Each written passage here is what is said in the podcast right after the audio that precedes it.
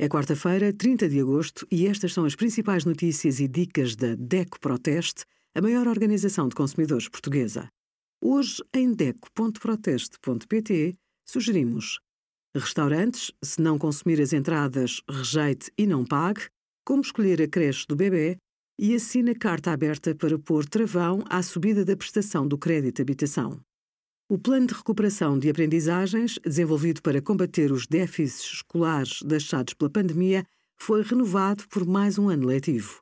O Plano 23-24 Escola Mais é direcionado para os alunos dos ensinos básico e secundário de escolas profissionais, públicas e privadas.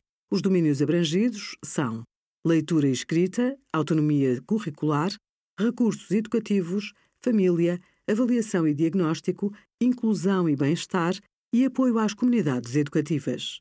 Obrigada por acompanhar a DECO Proteste, a contribuir para consumidores mais informados, participativos e exigentes. Visite o nosso site em deco.proteste.pt.